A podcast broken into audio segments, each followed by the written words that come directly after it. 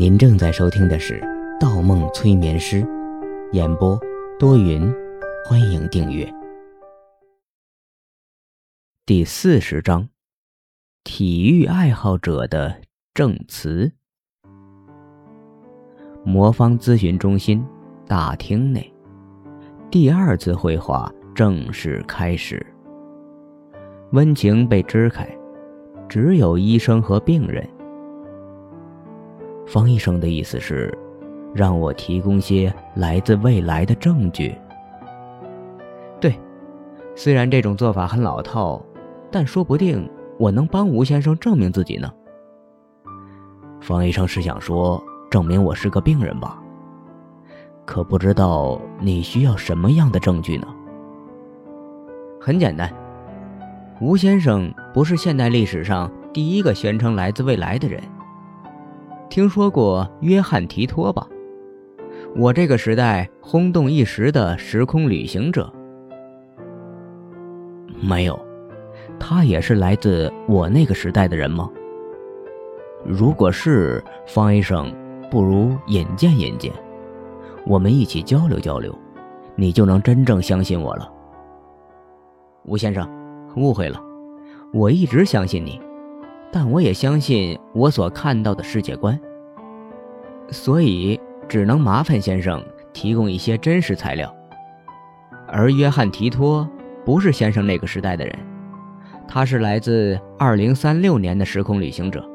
啊，不，不，错了，他的事迹已经被证实是假的，但十年前还是引起了一场轰动，绝对是假的。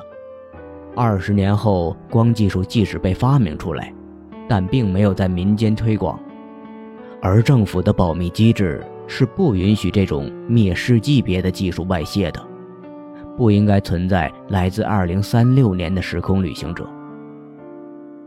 可那个约翰究竟提供了什么，引起了轰动呢？那是二零零一年的事情，我也是从报纸上看到的。约翰·提托宣称，他是一个来自未来世界的美国军人，受军部指挥，被委派的任务是乘时光机回到1975年，拿回一部 IBM 5100电脑，用以在2036年除错一些旧式的电脑程式。有些人认为，这部电脑是用来解决2038年他的世界中将会面对的 Unix 缺陷。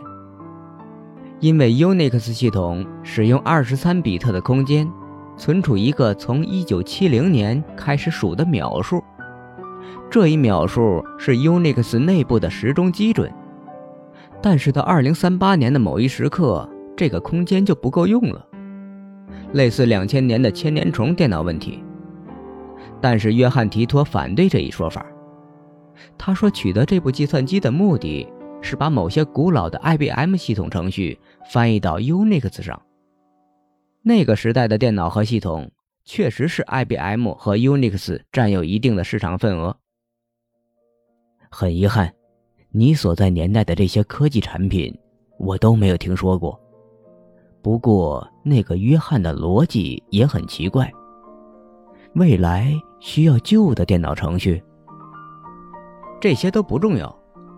但约翰·提托在2001年3月24日宣布要回到他自己时间年代去前，预言了一些事情。这些事情真假难辨，虽然最后因为一些细节被推翻了，但当时还是引起了很大的轰动。比如，提托提供了制造他的时间机器的一些技术细节，其中用到了微型黑洞。他预言，欧洲原子研究组织将会在他说这些话之后一年之内公布关于微型黑洞的消息。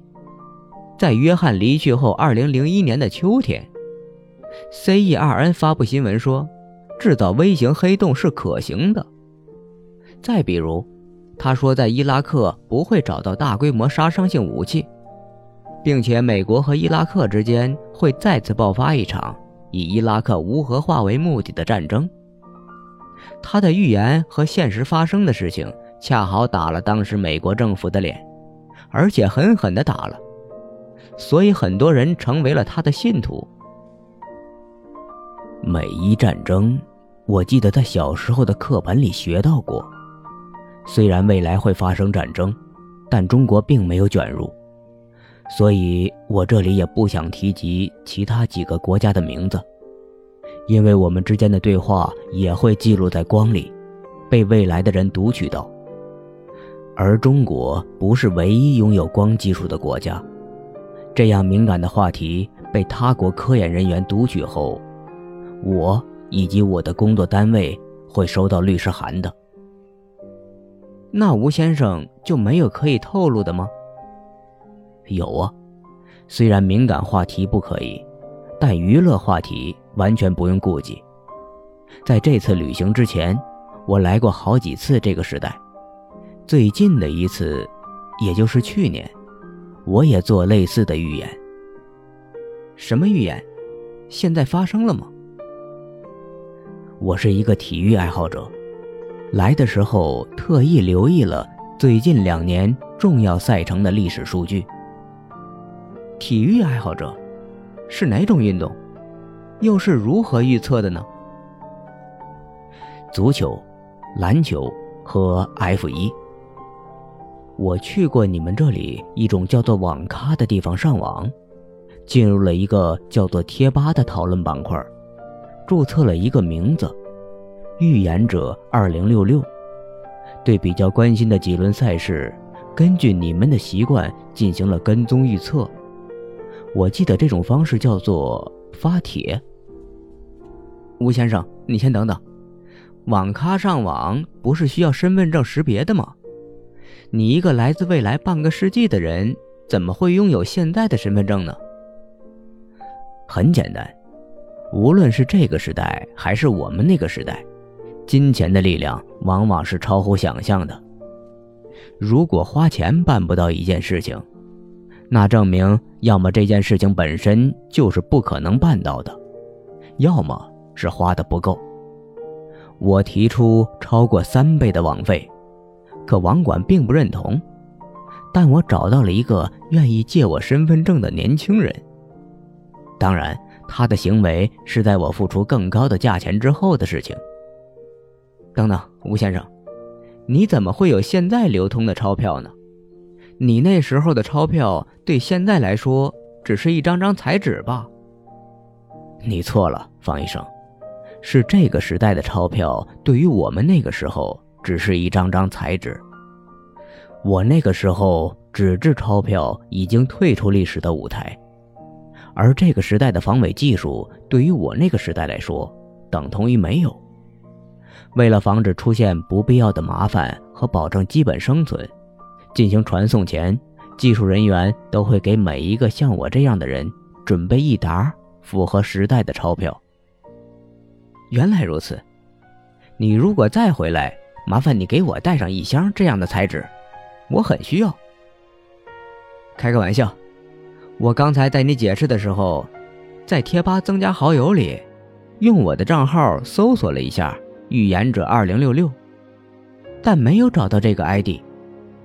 你能说明一下吗？当然找不到了，因为我注销了。吴先生，你确定注销了吗？可我记得这个贴吧账号是无法注销的吧？方医生，你应该多读读这个板块的说明，是无法主动注销。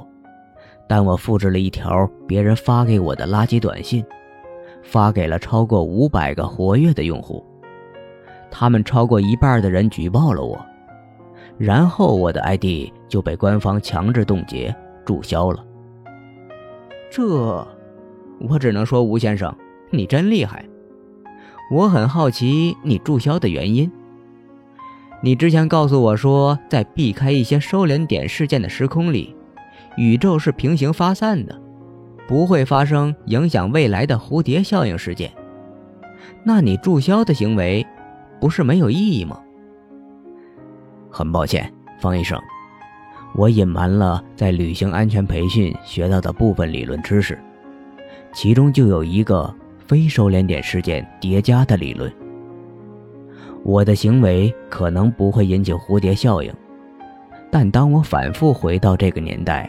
留下痕迹的时候，或者其他和我同时代的人，也大量旅行到这个年代的时候，很多微乎其微的事件，如果有着共同的交集，便会在时间线上以几何乘数的方式发生因果叠加，可能会形成一个新的收敛点事件。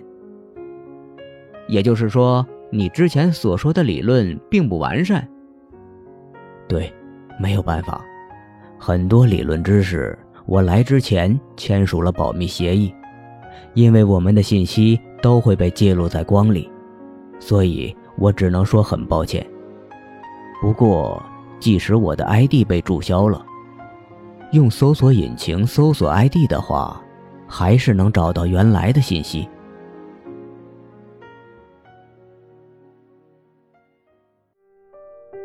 本集播放完毕，喜欢请投月票，精彩继续。